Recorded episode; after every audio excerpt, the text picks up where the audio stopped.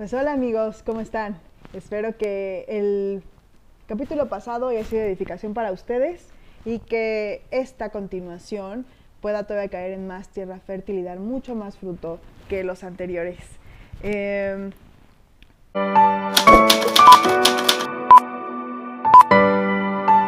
vamos a empezar orando de una vez. Padre, gracias por esta oportunidad de escuchar tu palabra.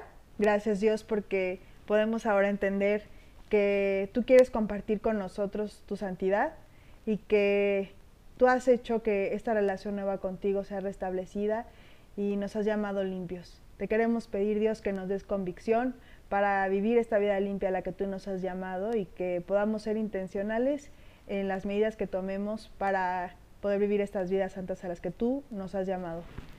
Te pedimos todo esto y de tu gracia, en nombre de Jesús. Amén. Pues muy bien, vamos a empezar directo al grano. Eh, este llamado a ser santos es un llamado a acción.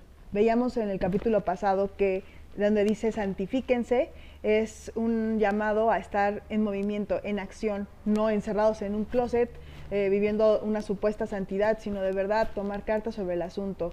No hay manera de que tu primer acercamiento a una vida santa sea pasivo. No existe semejante cosa. Acuérdate que la Biblia nos indica que la carne es débil. Pablo nos lo dice. Entonces no podemos ser, vivir una vida pasiva creyendo que si no tomamos ciertas medidas en nuestros días, no vamos a caer. Al revés, tenemos que, como les decía la vez pasada, tomar acción tipo ponernos el, el control parental en nuestros smartphones, quitar ciertos canales de la televisión que no nos edifican eh, y e, identificar todo aquello que nos está alejando de vivir una vida santa y que nos incita a vivir conforme a los eh, principios de este mundo. Entonces, tú quieres compartir la santidad que Dios quiere compartir contigo, si quieres ser parte de su pureza, vas a tener que ser súper intencional en tu, en tu día a día, en tus acciones, tus decisiones e incluso, ahorita lo vamos a ver, en tu mente. Tiene que ser un perseguir radical de la santificación. Hemos dado eh, eh, tristemente este significado a la santidad como una vida aburrida. A la vida santa le, le decimos que es una vida aburrida. Por eso C.S. Lewis lo llama un verbicidio, porque hemos destruido por completo el significado de lo que es santidad. Eh, y lo hemos encerrado en un concepto de solo unos cuantos, eh, solamente gente eh, y con una influencia benéfica en el mundo y que solamente ciertas personas pueden hacer a otras personas santas. Entonces, y muchos no se nos antoja vivir así, simplemente los admiramos y los vemos de lejos. Pero Dios nos llama en su significado original a que compartamos de su santidad con Él. Entonces, solamente esta, esta vida a la que Él nos invita de santidad nos va a satisfacer. Recordemos que somos gente que vivimos con, con pasiones, con deseos, y si no llevamos estos deseos a ser completados, a ser satisfechos en la santidad que Dios nos ofrece, siempre vamos a buscar con qué más llenarlos.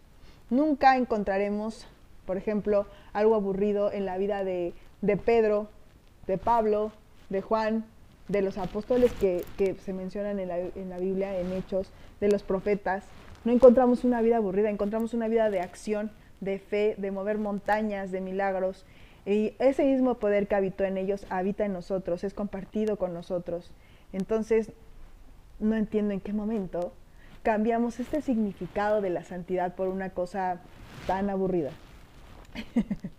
y ellos son los primeros que nos invitan a vivir esta vida santa. Entonces, no están más que compartiendo con nosotros el estándar alto en el que ellos vivieron en santidad. Acordémonos que ellos viajaron, testificaron, se enfrentaron con reyes, contra sí mismos, vieron milagros, tuvieron visiones. Yo llevo 19 años de creyente y creo que no ha habido un solo año en el que yo diga, este año fue bastante light. no estoy diciendo que es una vida fácil, ni tampoco estoy diciendo que es una vida difícil, sino más bien es una vida emocionante al lado de Cristo, donde lo que da el sello de, una vida interesante es el ver el poder de Dios real en mi vida. Em, y justo es a lo que ellos también nos querían invitar, Acuérdense que en Levítico 27 dice santifíquense, es movimiento en acción, abstenerse de lo caído, compartir la santidad de Dios.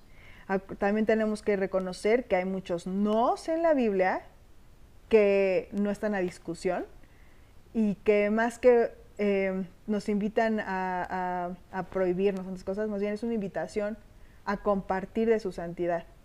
Entonces, si tú lo ves así, vas a entender que sí hay muchos nos, pero que el gran sí que viene es totalmente gratificante.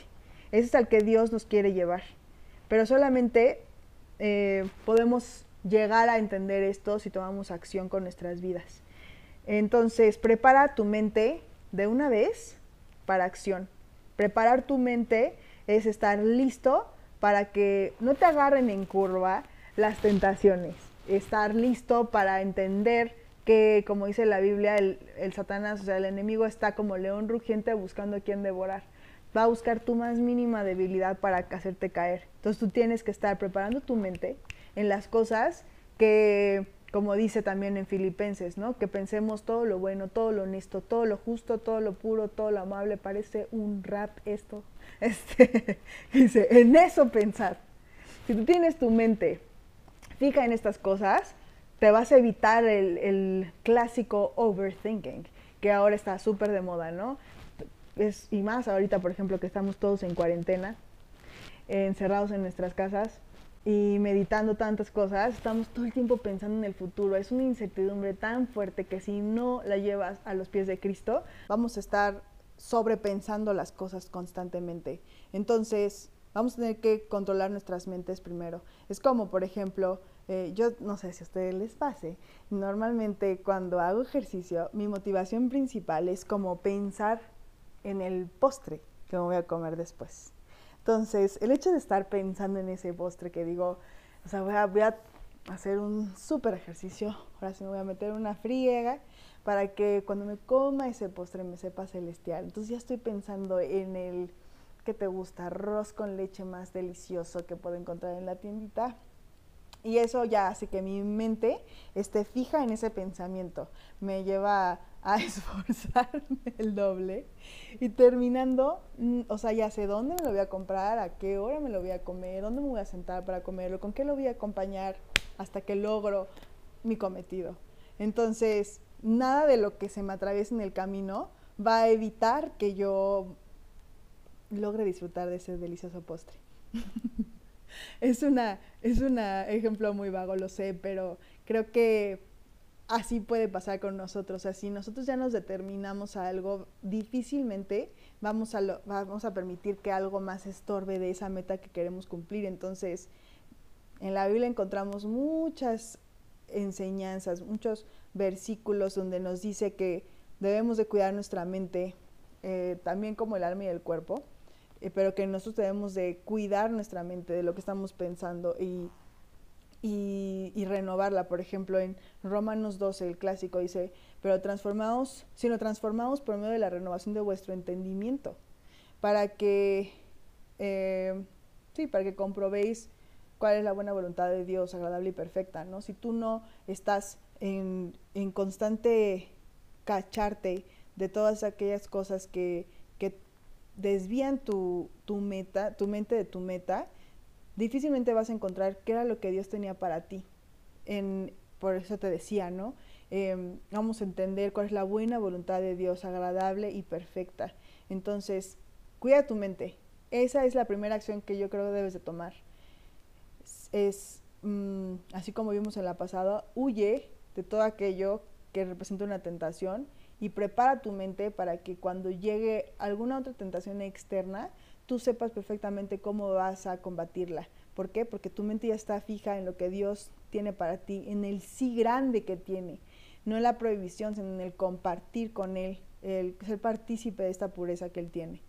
Entonces, acciones concretas podrían ser cuidar todos aquellos gustos que representan una tentación o te incitan a no vivir esta vida santa que tú anhelas. Por ejemplo, es muy fácil tener gustos musicales que nos incitan a, pecar en nuestra mente. Eh, hay también televisión, series de televisión, cine, que nos incitan a, pecar en nuestra mente. Eh, no sé, hay muchas otras, ¿no?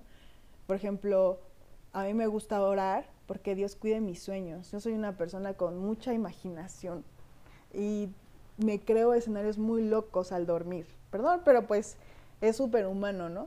Entonces, yo sí me he encontrado con que me despierto y digo, Dios, qué carambas tengo en el cerebro, por favor, perdóname. Entonces, o sea, sé que es un sueño, pero prefiero orar y pedir perdón por eso que no esté en mi mente circulando todo el día. Entonces me acuesto orando así como, Dios, dame un sueño que venga de ti.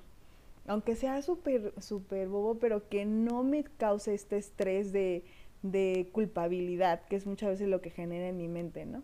Entonces, eso es una recomendación bastante simple.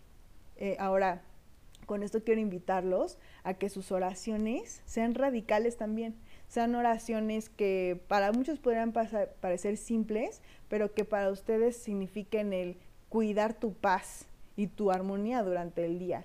Eh, como yo te decía, hay cosas que yo tengo que, que sueño que tengo que llevar luego, luego a los pies de Cristo porque no quiero que me estén rondando, porque me quitan esa paz que, con la que quiero permanecer durante el día.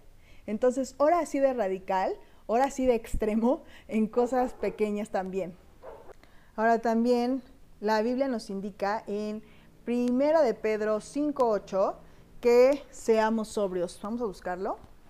Acuérdense, Primera de Pedro es una de las epístolas de Pedro que en el Nuevo Testamento. Y en la primera carta encontramos el capítulo 5, 5, 8. Y dice, sed sobrios y velad, o sea, estar atentos. porque vuestro adversario el diablo, el que ya les había dicho, como león rugiente, anda alrededor buscando a quien devorar, pero empieza por sed sobrios y velad.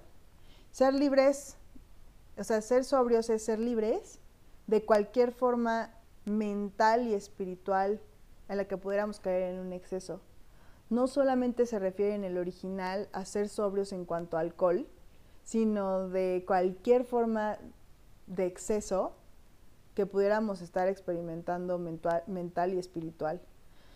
Entonces estamos, como ya lo habíamos dicho, rodeados de todas estas invitaciones a los excesos, ¿no? Hay excesos, bueno, más bien cualquier exceso es controlador, controlador de ti. Por ejemplo, algo que podría parecer muy sutil y muy exagerado es el amor al deporte. este amor al deporte puede ser sano cuando, lo, cuando está controlado, pero cuando se vuelve un exceso es cuando ya ocupa todas las áreas de tu vida. O sea, ya es como, ya es pues un ídolo, ya está todo el tiempo en tu mente, eh, ocupa gran parte de tu tiempo, eh, en prioridades es el principal. Eh, así podemos también encontrar un amor excesivo por la comida, los viajes, el shopping, la televisión, el tiempo que pasamos en internet y todo esto altera nuestra vida y pues lo, lo saca de control. Eso es un exceso, ¿no? Entonces, si bien es eh, el enemigo te va a hacer, te va a hacer sentir un, una falsa sentido de seguridad, eh, que te va a hacer pensar que lo tienes bajo control, porque de hecho te da un margen, ¿no? De tiempo en el que pues es bastante sano, lo compartes, lo disfrutas y un día, sin darte cuenta, ya estás en el exceso y totalmente está esta área fuera de tu control. Entonces, cáchalo primero, cuida tu mente desde un principio y sé sobrio. Por eso dice sé sobrio y vela, para que estés al pendiente y, te puedas mantener sobrio, ¿no? Entonces, si bien es, correcto que cada quien dará a Dios cuenta de sí, lo que hacemos aquí en la tierra importa porque habrá una recompensa también. O sea, Dios no le hubiera puesto una recompensa a nuestras acciones o no, nos pediría cuentas de nuestras acciones aquí en la tierra si no importaran. Entonces, si tu vida está siendo controlada por un exceso, qué triste que todo ese tiempo que le invertiste a ese exceso no va a tener, ni, no va a tener ninguna repercusión en la eternidad. Entonces, quiero contarte, por ejemplo, que Dios nos llama a alcanzar el día en su presencia en que nos diga, bien, buen siervo y fiel. Sobre, sobre poco has sido fiel, en lo mucho te pondré. Entonces, esta gloria de la que habla, de la que, quiere que seamos partícipes, el momento en el que Él nos va a glorificar, es la que nuestro cuerpo, nuestra mente, nuestra alma, nuestro ser, siempre ha estado en búsqueda de. No la hemos podido llenar con nada más, pero es una cosa que solo se va a llenar el día que estemos en su presencia, si así decidimos que pasar la eternidad. Entonces, este es el gran sí del que yo te decía, la gloria que Él quiere compartir con nosotros. Para nosotros es difícil entenderla porque, por ejemplo, los gentiles, los que no somos judíos, no, nunca hemos anhelado un templo físico. acuérdate que los israelitas, desde que estaban en el desierto con Moisés, viajaban con un tabernáculo que era el, el templo que después construyó eh, Salomón y después estuvo el de Herodes. ¿no? Eh, los judíos siguen esperando ese tercer templo que se reconstruya. En este templo se veía la gloria de Dios. Dios hablaba ahí con sus, con sus sacerdotes y profetas. Y ahora, en esta nueva dispensación, en este nuevo pacto que tenemos a través de la salvación en Cristo Jesús por su sacrificio, el templo somos nosotros. Entonces, esa gloria que se manifestaba físicamente ahí, ahora se puede manifestar en nosotros y la vamos a, la vamos a ver y nos va a satisfacer el día que estemos en su presencia. Entonces quiero platicarte, por ejemplo, el tabernáculo era un, o el templo también era un lugar establecido, una edificación que tenía el lugar santo, que estaba amurallado y tenía un acceso, y estaba el lugar santísimo, que era donde estaba el altar, donde Dios se manifestaba y también solo tenía un acceso. Entonces todo estaba lleno de muros y quiero compartirte, por ejemplo, que en Proverbios 25, 28 leemos que dice, como ciudad invadida y sin murallas es el hombre que no domina su espíritu. O sea, cuando tú no controlas y vives en una vida de excesos tu vida, eh, vas a ser blanco fácil de ser invadido porque es como si el templo no hubiera tenido estas murallas. O sea, no, no puede habitar el espíritu libremente ahí. Ahora, cuando tú recibes a Cristo, el único espíritu que está en tu corazón es el Espíritu Santo y no puede entrar ningún otro espíritu. Es por eso que los creyentes no podemos ser poseídos, pero sí podemos ser oprimidos.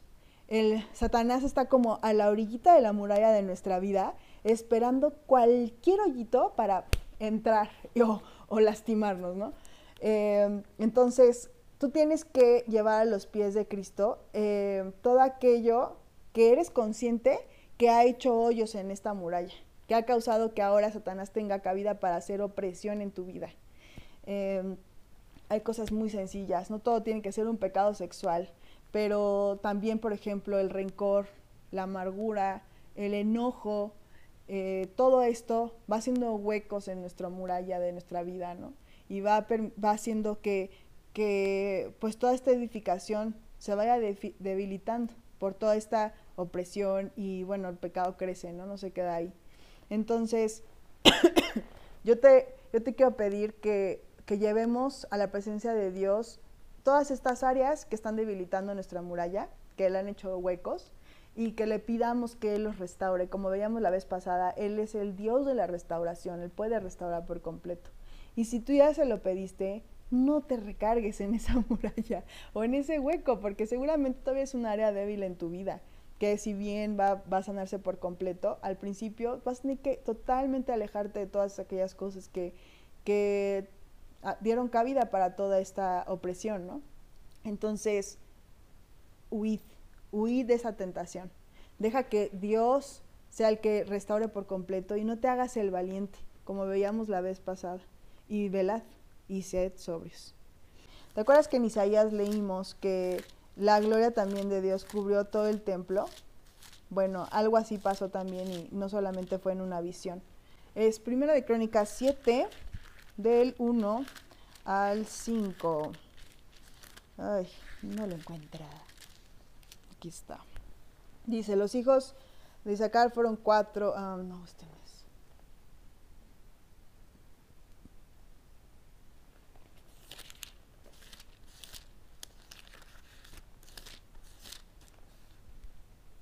Pues, segunda de Crónicas 7 del 1 al 5. Cuando Salomón acabó de orar, Descendió fuego de los cielos y consumió el holocausto y las víctimas, y la gloria de Jehová llenó la casa.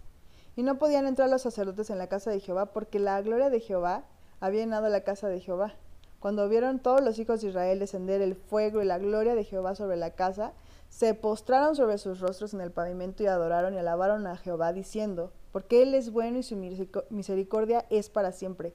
O sea, un buen comienzo como el de aquí es postrarnos a tierra reconocer quiénes somos y reconocer quién es Él en adoración, porque Él es bueno y su misericordia es para siempre.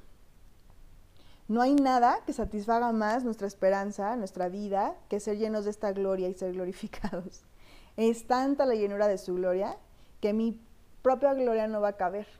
Va a llenar todo mi templo, todo mi cuerpo. Esto me vuelve libre para adorar a Dios sin reservas. Este es el punto importante en el que debemos de, empezar. Entonces aquí dice en el 4, entonces el rey y todo el pueblo sacrificaron víctimas delante de Jehová, víctimas eran animales.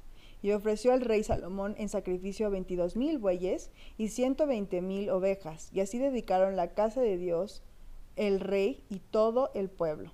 Y los sacerdotes desempeñaban su ministerio, también los levitas, con los instrumentos de música de Jehová, los cuales había hecho el rey David para alabar a Jehová, porque su misericordia es para siempre, cuando David alababa por medio de ellos. Asimismo los sacerdotes tocaban trompetas delante de ellos, y todo Israel estaba en pie. Hanok es la palabra en original griego de cuando dice que dedicaron la casa de Dios. Esto es Hanok, dedicar, consagrar, pero también significa en otros versículos se usa también esta palabra, por ejemplo, cuando dice, eh, enseña, instruye al niño en su camino en Proverbios, usa la palabra Hanok, instruye. Siempre tomará eh, esto de instruir, entonces nos hace entender que solamente un discípulo que puede ser instruido va a poder dedicar, va a poder, va a poder santificar su templo. Entonces requiere una instrucción real, un discipulado real en la palabra para poder ser santos. Hay una fiesta, esto solo es por dato cultural, que se llama Hanukkah, que es igual una fiesta que celebran los judíos hasta ahora. Esta vez se va a celebrar el 10 de diciembre, porque acuérdate que su calendario es eh, dictado por el calendario lunar, y esta vez toca el 10 de diciembre. Y es una fiesta que se celebró a raíz de que un rey, Antíoco Epifanio, eh, profanó el templo. Entonces después los judíos decidieron rededicar el templo para volverlo otra vez una casa de oración. Entonces los judíos siempre celebran esta fecha recordando esta rededicación del templo. Y hoy te quiero invitar a que redediques tu, tu vida, tu templo, tu cuerpo, tu ser. Acuérdate que es ser, alma, cuerpo y espíritu. Tú puedes volver a dedicar esto a Dios ¿Cómo? Con todas estas medidas que yo te invitaba a tomar, extremas, concretas. Puede ser eh, unas medidas que puedas tomar en familia, que puedas tomar en pareja, que puedas tomar por ti solo. Pero te invito a que ahora ores este tiempo antes del 10 de diciembre. La fiesta dura del 10 al 18 de diciembre. Que ores para ver qué es lo que Dios quiere que vuelvas a, que más bien que quites, para que vuelvas a, dedicar tu templo a Él y consagrarlo. Eh, estaría padrísimo que si tomaste alguna de estas decisiones, este 10 de diciembre, ores, oremos todos como iglesia, aunque no nos veamos, pero lo, lo hagamos en, en, en, la intimidad de nuestra relación con Dios, para que podamos compartir cuáles fueron estas decisiones y así como, como vemos en, en Hechos, ¿no? Que el testimonio de otros edifica a los demás eh, puedas compartirlo y podamos edificarnos y alegrarnos contigo en adoración, rededicando nuestros templos a Dios, que es el único que se merece la gloria. Sin embargo, la quiere compartir con nosotros. Y bueno, espero que esta serie haya sido de edificación para ti. Para mí fue eh, muy enfrentadora, alentadora y también me dio mucha esperanza. Contrario a lo que yo hubiera pensado de la santidad, que se me haría algo inalcanzable, hoy la veo tan en el poder de Dios que es posible. Entonces, para mí fue muy alentador poder estudiar esto y anhelarlo como nunca en este tiempo. Em, pues sí, espero tu comentario eh, que nos compartas en qué manera pudiste ser edificado con esta serie y que también nos ayudes a compartirlo con otra gente que te gustaría que lo escuche, que, crees que va también a ser de aliento para su vida. Vamos a orar para terminar. Si tú no has recibido a Cristo, te invito a que veas el capítulo pasado de la serie para que escuches qué es, recibir a Cristo y cómo hacerlo, que es tan sencillo. Cristo ya abrió esa puerta directa al Padre. Entonces vamos a para dar gracias y pues sí, eso sería todo. Padre, gracias por este tiempo, gracias Dios porque podemos edificarnos a través de tu palabra, gracias porque tú nos enfrentas a vivir una vida santa, una vida donde podemos compartir de tu pureza, compartir de esa satisfacción que, que Cristo logró en la cruz. Gracias Dios porque tenemos la verdad de tu palabra para guiarnos, para poder edificarnos y gracias también por la oración porque esta es nuestra espada la que va a ayudarnos a enfrentarnos a toda esta oposición, incluso a, ser bien conscientes, Dios, que, que tú nos estás invitando a, a rededicar nuestro templo. Dios, llévanos de verdad a reconocer todo aquello que nosotros hemos dejado crecer y que nos sigue estorbando de, de esta relación contigo. Te pedimos, Dios, que nos alientes, que nos enamores de ti para vivir una vida santa, una vida satisfecha, en paz, donde tú eres el que gobierna. Y Dios, pues te pido que tú uses esta serie, que, que sea también de edificación para la iglesia, y Dios que nos ayude a alentarnos a ser discípulos tuyos. Por tu Hijo amado Jesús. Amén. Que Dios te bendiga. Segunda de Crónicas 7 del 1 al 5. Cuando Salomón acabó de orar, descendió fuego de los cielos y consumió el holocausto y las víctimas y la gloria de Jehová llenó la casa. Y no podían entrar los sacerdotes en la casa de Jehová porque la gloria de Jehová había llenado la casa de Jehová. Cuando vieron todos los hijos de Israel descender el fuego y la gloria de Jehová sobre la casa, se postraron sobre sus rostros en el pavimento y adoraron y alabaron a Jehová diciendo, porque Él es bueno y su misericordia es para siempre.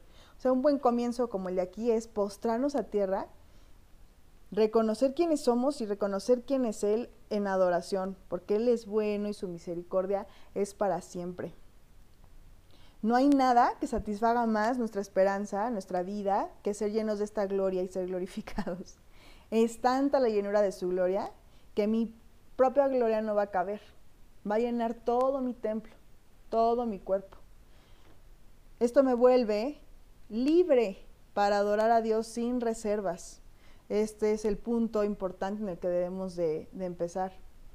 Entonces aquí dice en el 4, entonces el rey y todo el pueblo sacrificaron víctimas delante de Jehová, víctimas eran animales.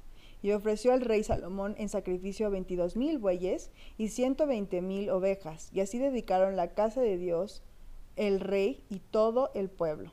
Y los sacerdotes desempeñaban su ministerio, también los levitas, con los instrumentos de música de Jehová, los cuales había hecho el rey David para alabar a Jehová, porque su misericordia es para siempre, cuando David alababa por medio de ellos. Asimismo los sacerdotes tocaban trompetas delante de ellos, y todo Israel estaba en pie. Hanok es la palabra en original griego de cuando dice que dedicaron la casa de Dios. Esto es Hanok, dedicar, consagrar pero también significa, en otros versículos se usa también esta palabra, por ejemplo, cuando dice, eh, enseña, instruye al niño en su camino en Proverbios, usa la palabra Hanok, instruye. Esto de instruir, entonces nos hace entender que solamente un discípulo que puede ser instruido va a poder dedicar, va a poder, va a poder santificar su templo. Entonces requiere una instrucción real, un discipulado real en la palabra para poder ser santos. Hay una fiesta, esto solo es por dato cultural, que se llama Hanukkah, que es igual una fiesta que celebran los judíos hasta ahora. Esta vez se va a celebrar el 10 de diciembre, porque acuérdate que su calendario es eh, dictado por el calendario lunar. Y esta vez toca el 10 de diciembre.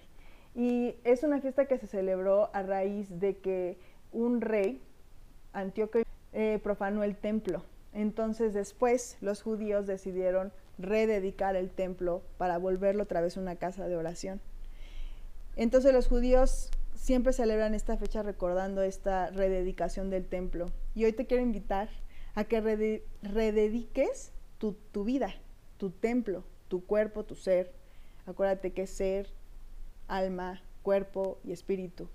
Tú puedes volver a dedicar esto a Dios. ¿Cómo? Con todas estas medidas que yo te invitaba a tomar, extremas, concretas. Puede ser eh, unas medidas que puedas tomar en familia, que puedas tomar en pareja, que puedas tomar por ti solo. Pero te invito a que ahora ores este tiempo antes del 10 de diciembre. La fiesta dura del 10 al 18 de diciembre. Que ores para ver qué es lo que Dios quiere que vuelvas a, que más bien que quites, para que vuelvas a, dedicar tu templo a Él y consagrarlo. Eh, estaría padrísimo que si tomaste alguna de estas decisiones, este 10 de diciembre, ores, oremos todos como iglesia, aunque no nos veamos, pero lo, lo hagamos en, en, en, la intimidad de nuestra relación con Dios, para que podamos compartir cuáles fueron estas decisiones y así como, como vemos en, en Hechos, ¿no? Que el testimonio de otros edifica a los demás, eh, puedas compartirlo y podamos edificarnos y alegrarnos contigo en adoración, rededicando nuestros templos a Dios, que es el único que se merece la gloria. Sin embargo, la quiere compartir con nosotros. Y bueno, espero que esta serie haya sido de edificación para ti. Para mí fue eh, muy enfrentadora, alentadora y también me dio mucha esperanza. Contrario a lo que yo hubiera pensado de la santidad, que se me haría algo inalcanzable, hoy la veo tan en el poder de Dios que es posible. Entonces, para mí fue muy alentador poder estudiar esto y anhelarlo como nunca en este tiempo. Em, pues sí, espero tu comentario, eh, que nos compartas en qué manera pudiste ser edificado con esta serie y que también nos ayudes a compartirlo con otra gente que te gustaría que lo escuche, que, crees que va también a ser de aliento para su vida. Vamos a orar para terminar. Si tú no has recibido a Cristo, te invito a que veas el capítulo pasado de la serie para que escuches qué es, qué es recibir a Cristo y cómo hacerlo, que es tan sencillo. Cristo ya abrió esa puerta directa al Padre. Entonces vamos a para dar gracias y pues sí, eso sería todo. Padre, gracias por este tiempo, gracias Dios porque podemos edificarnos a través de tu palabra, gracias porque tú nos enfrentas a vivir una vida santa, una vida donde podemos compartir de tu pureza, compartir de esa satisfacción que, que Cristo logró en la cruz. Gracias Dios porque tenemos la verdad de tu palabra para guiarnos, para poder edificarnos y gracias también por la oración porque esta es nuestra espada la que va a ayudarnos a enfrentarnos a toda esta oposición incluso a, ser bien conscientes, Dios, que, que tú nos estás invitando a, a rededicar nuestro templo. Dios, llévanos de verdad a reconocer todo aquello que nosotros hemos dejado crecer y que nos sigue estorbando de, de esta relación contigo. Te pedimos, Dios, que nos alientes, que nos enamores de ti para vivir una vida santa, una vida satisfecha, en paz, donde tú eres el que gobierna. Y Dios, pues te pido que tú uses esta serie, que, que sea también de edificación para la iglesia, y Dios que nos ayude a alentarnos a ser discípulos tuyos. Por tu Hijo amado Jesús. Amén. Que Dios te bendiga.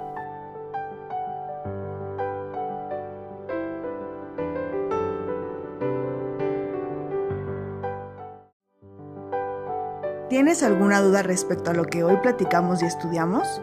No olvides escribirnos. Nos vemos los lunes también a las 7 y media en un Instagram Live para orar juntos. Dios te bendiga.